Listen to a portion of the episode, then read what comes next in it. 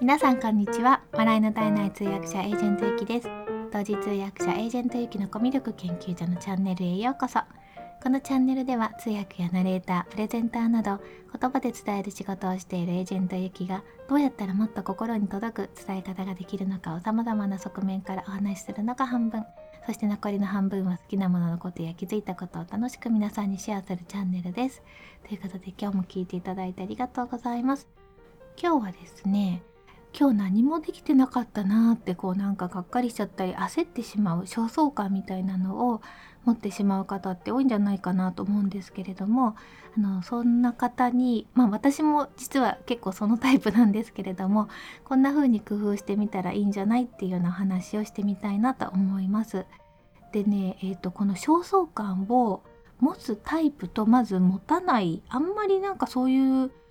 感情にならないタイプの人っていうのがいるんだなっていうのを私の周りの人を見ててまず思うんですよ。でその今日何もできてなかったなとかこれだけ計画してたのになんか10分の1ぐらいしかできなかったなとか思ってこうがっかりしちゃう人って多いと思うんですけれども多分ねそれはあの生産的でありたいっていう証拠だと思うんですね。こううん、だからなんだろうなまあ、悪いことじゃないと思うんですよ。自分がこう生産的でいろんなことを生み出したいっていうふうに思ってるタイプの人なのででそれの自分の立てた目標値に対してあれこれしかできなかったって思っちゃうっていうところがあるのかなと思うので、えーと、まずもともとなんかまあポジティブに捉えていいのかなっていうのは一つ思ってます。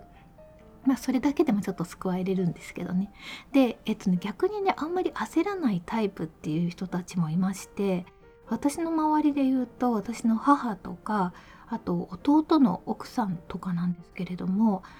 えーとね、この方たちがなんかそういうのを感じないんですよね。で共通してるのは結構福祉系の仕事をしてるんですよ。あの保育園の先生をしてたりあと介護の仕事をしてたり私の母ももともとは幼稚園かな保育園かな保育園の先生をしててで子育て3人の子供を育てるために1回主婦になってでその後も子供が巣立った後にえーと、就職をしたいってことでやっぱりね福祉系の仕事を選んだんですよね。まず先に調理師の資格取って調理師のあのお仕事してたんですけど結構体力的に大変だったんで今度は介護の資格も取って介護のお仕事をしてたんですね。でまあそれだけ聞くとなんかちょっと資格とかもすごい取って頑張ってる人じゃんっていうふうに思うかもしれないんですけれども子育てしてる時とかあと今も引退している時とかすごくなんかね心が穏やかというかこう私はすごくこう何か生産してないといつも生産してないと落ち着かないんですけどもそういうのを全く感じないんですよ。でなんでかなと思ったら多分満足するポイントが私と違うんだっていうことに気がついたんですよ。なんか私は何かをこう生み出していくことにすごく価値を感じている人間なんですけれども母親は多分満足するポイントがね人の笑顔なのかなと思うんですよねだから何かをこうやってあげることによってあの人が元気になったりとかその人からの反応で保育園の先生とかしててもあ保育園の先生で例えば生産性ってなんかこう一つ一つ積み上げていくものってあんまりないですよね。介護の仕事もそうだと思うんですけど。ただそこで毎日触れ合う子どもたちとかお年寄りの方が喜んでくれたりっていうその一瞬一瞬が楽しくてやってる人間だったのかなっていうふうに、まあ、すごい客観的に母を見ると思っているんですけども。そしたらちょっと満足するポイントが違うのでこう今お仕事についていない時でも例えば家族とかあとはまあ子供がいたら子供のお世話してるっていうこと自体がすごくなんだろう自分でやりたいことと一致してるのかなと思ってそういう人たちはねあんまりね焦らないいうふうに見てて思います。弟の奥さんもあの福祉の仕事をしてるんですけど今ちっちゃな子2人子育てしててそれで、まあ、まだ小学校に上がってないんですね。それでかあのお仕事も休職して子育てに専念しているんですけれども多分私だったらなんか自分の時間を持ちたいって思うと思うんですよ。この音声収録したいとか Kindle 本も書きたいとかなんかそういうのもありつつ子育てもしたいっていうふうに多分思っちゃうタイプなんですけど弟によるとなんかその奥さんはその自分の時間が欲しいとかそういうのはなんか一切思わないみたいでまあ一切かわかんないですけどねでもなんかその子育てを楽しんでるっていう風に言ってたんですよねだか多分子育てイコールその自分今までの自分の人生の中でこうやりたいと思っていたことと子育てが結構リンクしてるんだろうなっていうふうに思いました。うん、まあでもねそういうタイプまあそれ本当タイプだなと思って私はそういうタイプじゃないので やっぱり焦っちゃうタイプなんですよね。で年初に言った今年のテーマっていうのは自分をご機嫌にしようっていうことが一つの大きなテーマなので焦っちゃうっていうのはねご機嫌にならないんですよ。これはいかんいかんと思ってですねどうしたら焦らないのかなっていうのをいろいろ考えてみたら、えっと、大きなポイントは記録かなと思いました。記録しておくと自分がやっぱりやったことっていうのがパッと見れるので、えー、の満足感がやっぱ自己肯定感が上がるんですよね。で今2つやってることがあって1つは Google カレンダーにあのやったことっていうのを時間単位で記録してます。で色分けもしててまあいろいろこうなんかあの音声の収録とかあとこう事務作業をしたりとかそういうのは黄緑色にしててで通訳の仕事は水色にしててで人と Zoom で話したりとかする時はあの仕事以外の通訳以外のそういう時はピンクにしててで外に出る時は緑色にしててとかなんかお散歩と買い物とかあのそういうのを緑色にしててっていうちょっと色分けをしているんですけどもでそれをねえっとね机の上に書味台があるんですよ。本当は本読むためのものなんですけど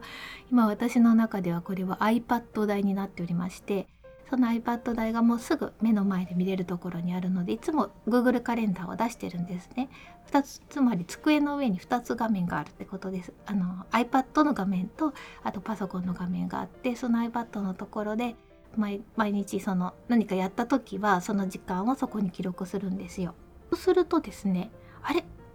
今日何やってたんだっけ？ってねでも忘れるんですよね人間ってね。あれ何やってたっけ？とか思ってあ見るとああーっていう あこんなんしてたんだっていうふうなことになってですね。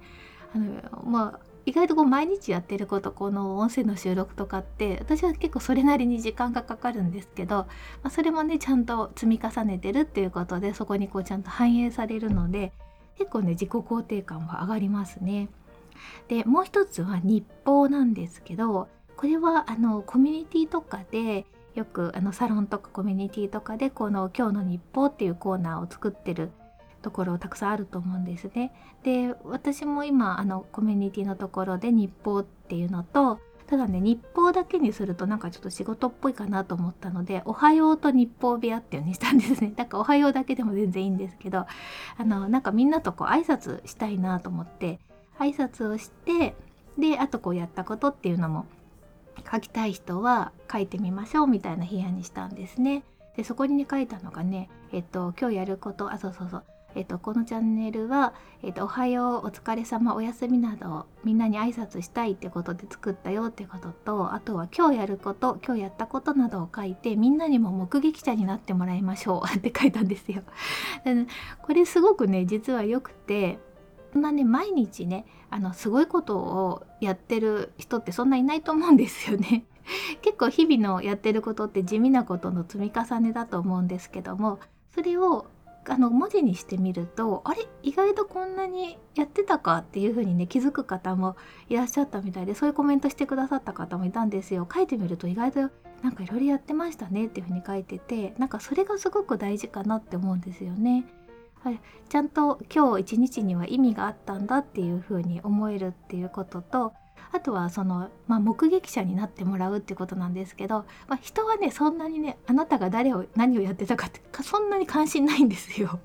よっぽどなんかその人をあのベンチマークしてるのであれば違うんですけど、まあ、基本自分が多分一番大事なのでそんなに人がやったことを一行一行こう精査したりはしないんですけどでもあなんかこの人も頑張ってるんだみたいな感じでスタンプをしてくれるんですね。でやっぱそのスタンプをもらえるとそれだけですごい嬉しいんですよね。で目撃者になってもらってなんかスタンプをもらえたっていうのがすごく嬉しくて、えーと、それでなんかこう、まあ、嬉しい気分になって寝れるっていうのがあってなんかそういうのがすごく大事なんじゃないかなっていうふうに思いました。まあ、全てはこの自分をご機嫌にするっていうところに通じるんですけどね。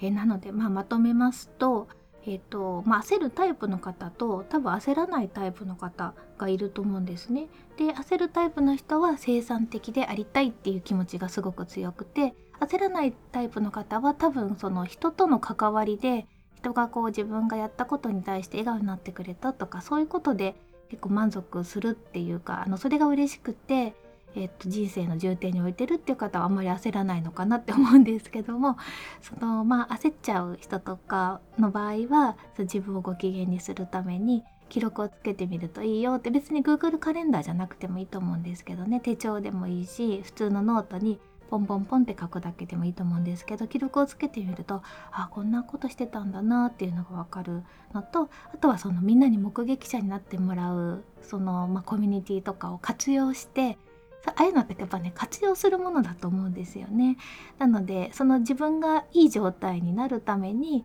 その日報を使うっていうのもすごくいい手だと思います。でもこれも義務になっちゃうとこうみんなが書かなきゃいけないとかやっぱちょっと気分が落ち込んでる時とかっていうのはこうなんかあのそういうものからシャットダウンしたいっていうふうに思う時もあると思うんですよね。だから義務じゃなくてその自分をいい状態にするために活用するっていうことで日報とかを使うのもすごくいい手なんじゃないかなっていうふうに思いました。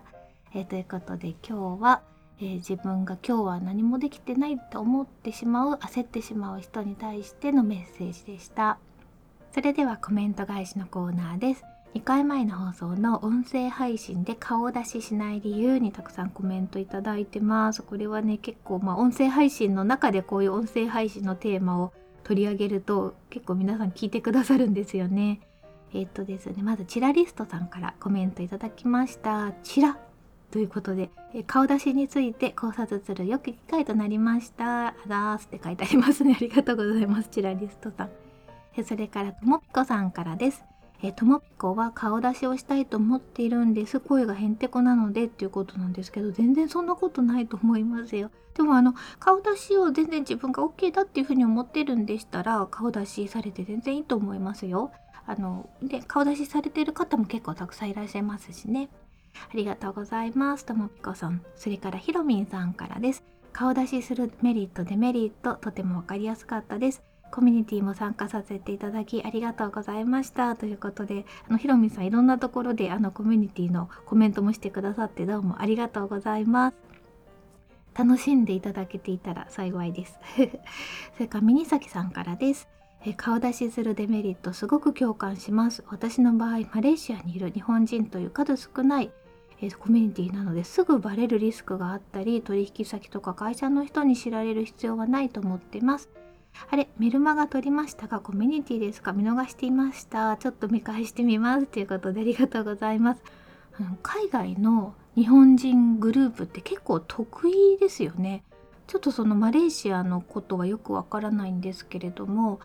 私が昔オーストリアのウィーンにいた時にウィーンにも日本人会っていうのがあったんですね。であの、えっと、いろいろ行事もしてるしちょっと楽しそうだなと思って事務所にお邪魔したんですけれどもこうねちょっとその時感じた印象がもうだいぶ前なので今は全然違うかもしれないんですけどちょっとね閉鎖的な印象を受けたんですよね。あの入ってる人と入ってない人でで入っちゃうとなんかずっと結構なんだろうななんか、えっと、全てこういろんなことが把握されちゃう感じでちょっと自由が取れないような気がしたので結局その時は入らなかったんですけれども。うんとまあ、そういうところもあるしそうじゃないところもあると思うんですけどこのマレーシアもねたくさん日本人の方いらっしゃるのかなと思ったけどやっぱりこうすぐにバレるリスクっていうのがあるんですね。一回あのシンガポールのお友達が言っててえー、そこまで？って思ったことがあったんですけど、えっとシンガポールであのその方は女性の方でで旦那さんの赴任に伴ってシンガポールに行かれてたんですね。で日本からお友達が来てでそのまあお友達が男性の方の時もあるじゃないですか。で旦那さんも知ってる人で別にその何て言うんですか家族ぐるみでお付き合いをしてるけど